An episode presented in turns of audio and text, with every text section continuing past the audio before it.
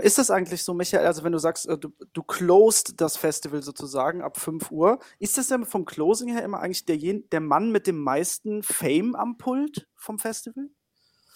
Der bekannteste ist das oft bei den Bookings so tatsächlich. Du legst um 5 Uhr auf, das heißt, du bist jetzt der prominenteste DJ am Table in der Nacht oder wie läuft das ab? Also in dem speziellen Fall ist es schon irgendwie so, weil, weil ich halt eben Teil der Geschichte bin seit, seit Anfang an. Also ich, ich wurde damals eingeladen zu dieser Memorial Party für den verstorbenen DJ, weil ich angeblich sein Lieblings-DJ war. Das ist, äh, ah. äh, das ist der einzige Grund, warum ich da überhaupt gelandet bin. Und daraus hat sich halt so eine, eine, eine wirklich eine Liebesgeschichte entwickelt. Das, äh, man hat mir gesagt, ich konnte wahrscheinlich Bürgermeister von Tbilisi werden, wenn ich wollte. ist, ähm, aber es ist halt so wunderbar unaufgeregt und also nicht, nicht irgendwie nerviger Starkult, sondern es ist einfach wirklich Liebe. So, es ist was ganz, ganz Schönes. Wunderbar. Und Liebe hast du dann im Herzen, wenn du aufgeregt auf der Bühne stehst und ähm, total also so einen Automatismus abspielst dann eigentlich, oder? Also das ist ja dann, nee, ist ja dann automatisch. Weißt du denn genau, welche erste Platte du dann spielst? Nö, das kommt ja auch darauf an, was, was, was, was vorher passiert. Nee, also so ein 16-Stunden-Set kann man nicht planen. Das wird improvisiert. Sonst äh, macht das auch keinen Spaß. Es wäre fürchterlich langweilig, wenn ich immer schon genau wüsste, was als nächstes passiert. Ähm, Nee, das, das muss improvisiert sein und äh, in Einklang mit dem, was eben um einen herum passiert. Ja, aber man hat das ja zum Beispiel in der, in der Literatur, sagt man ja irgendwie so, dass der erste Satz, der muss immer super, super gut sein und super knallen, weil sonst die Menschen irgendwie in, nicht weiterlesen. Ähm, aber tatsächlich legt man dann den ersten Track auf und ach, das dauert mit Sicherheit ganz lange irgendwie, bis man, bis man eingegroovt ist, ne? weil, die, weil die Zeit so lange ist. Oder bist du von vornherein sicher, okay, das ist der erste Song, das ist, da kommt das jedes Mal neu hintereinander? Oder gibt es so zum Beispiel, ich habe jetzt ein Triple an drei Songs hintereinander schon im Kopf. Oder ist wirklich jeder Song entsteht dann und dann wird der aufgelegt? Nee, das Oder weißt du manchmal so fünf? Das entsteht wirklich im Moment. Ähm, ich meine, das Schöne an, am DJ sein ist ja, man ist ja eigentlich ein Diktator.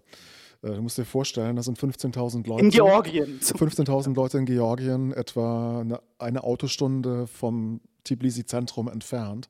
Wo sollen die denn hin? also ich, ich könnte wahrscheinlich Pupsgeräusche auflegen äh, für die erste halbe Stunde. Die würden ja trotzdem da bleiben. Wo sollen sie denn hin? Das ist ein idealer Zustand für einen. Absolut.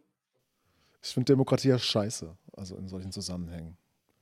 Stell dir vor, jeder, jeder dürfte sich immer irgendwas wünschen und der DJ müsste das spielen. Das, ja. wäre, das wäre grauenhaft. Ja, für einen DJ wäre das tatsächlich schrecklich. Ja, auch für die Leute. Wer will sowas hören? Ne? Ja. ja. Wer will das hören, was die Leute wollen? Mal zurück, zur, zurück in die Spur, zurück zur Party. Dann stehst du da. Ab wann, ab wann weißt du denn in dem Augenblick, wenn du so die erste Platte auflegst, ab wann weißt du, dass das wird was? Der Abend wird geil. Also jetzt mal von Georgien abgesehen, weil Georgien ist immer geil, da kann man sich drauf verlassen. Ähm, Das sind so, das sind so Momente irgendwie, ne, es ist ja viel Kopfsache dabei. Ne? Manchmal spielt man und man denkt, boah, also heute Abend bist du echt nicht in Form.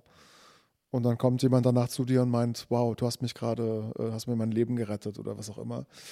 Ähm, das ist, was im Kopf des DJs abgeht, während er spielt, äh, das, da könnte man mal eine Netflix-Serie drüber drehen irgendwie. Also ähm, ich bin jemand, der generell viel mit Selbstzweifeln äh, äh, zu tun hat.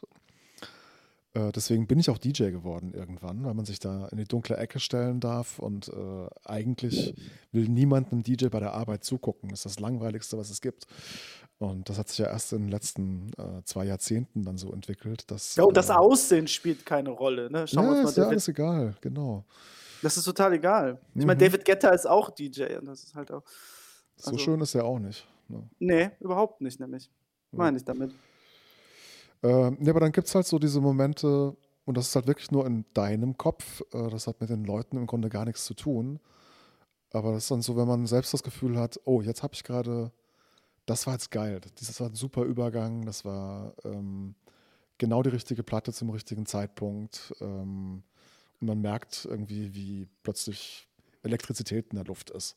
Die war vielleicht schon vorher da, nur dass man sie selbst nicht gesehen hat, weil man so von Selbstzweifeln zerfressen war, dass man, dass man das äh, gar nicht richtig mitgekriegt hat. Aber das finde ich, äh, das ich total schön, weil äh, irgendwie diese Selbstzweifel, ähm, die führen einen fast automatisch irgendwie auch, finde ich, immer so ins, ins Poetische irgendwie in, die, in, in so poetische Wahrnehmungsweisen.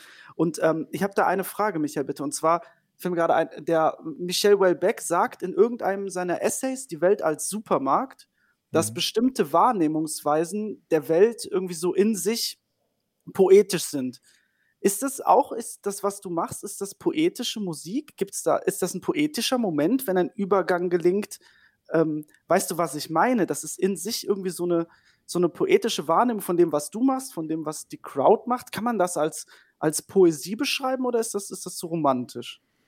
Na, also Poesie wäre ja ähm, äh, im Grunde eine eindimensionale Sache. Jemand mhm. text, textet an jemanden hin und äh, empfindet sich selbst als poetisch oder der Rezipient empfindet es als poetisch. Mhm. Was beim Auflegen äh, das dritte Element ist, ist ja dann die Interaktion.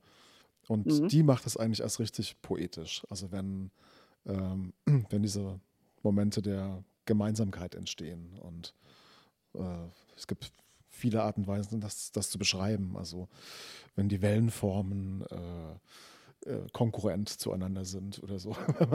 äh, das, ja. Das, das, das, sind die, die für, für mich die Momente der, der Poesie irgendwie. Wenn sich die, die Haut zwischen den Leuten auflöst und man ein, ein großer Zellklumpen wird. Also ja, das, das, interessiert mich total. Kann man, kann man Techno oder was auch wie das auch immer, ähm, weil wenn man zum Beispiel in der Wiki nachschaut, ähm, ist ja das, was ihr macht, wird auch als Intelligent Dance Music bezeichnet. Ähm, kann man, ähm, ist Techno und poetische Musik? Kann man Definitiv, das? ja. Ja, ne? Also, ja, ne? Also, also für mich ist äh, Techno nicht nur poetisch, sondern auch der letzte Zufluchtsort für große Romantiker. Irgendwie. Ähm, ich meine, also dieser, der Weltverbesserungsgedanke, der schon immer in Techno ähm, vorhanden war, der ist ja immer noch da. Also obwohl äh, sich das Ganze zu einem Milliarden-Dollar-Business entwickelt hat. Es gibt es aber immer noch. Und äh, also diese, diese, romantischen Momente, diese romantischen Gefühle, der Eskapismus, das ist ja alles äh, in der DNA von Techno festgeschrieben. Das kriegt man, glaube ich, nicht raus, egal wie sehr man sich ja, da, bemüht. Das fand ich auch immer schön. Also ich fand immer das erste Schöne an, an, an Techno, was damals war, halt Flucht äh, in jegliche Richtung. Also Fluchtmechanismus, ähm, wie du es gesagt hast, Eskapismus, das war halt für mich immer Techno. Und, und ich finde halt tatsächlich, glaube ich, dass in dem Moment sehr viel zusammenkommt, wenn drei verschiedene äh, Sichtweisen aufeinanderprallen, der DJ, die Crowd, der Übergang. Und da kann tatsächlich etwas äh, entstehen, was, was vielleicht poetisch ist, was einen Eskapismus ausdrückt oder auch von mir aus ein totales in sich, in sich zurückwandern was vielleicht ja auch Eskapismus ist. Ich, also, sagen wir es mal so, es muss irgendeinen Grund geben, warum ich diese Scheiße seit 30 Jahren veranstalte. Ja. Und das ist nicht nur Georgien. ja.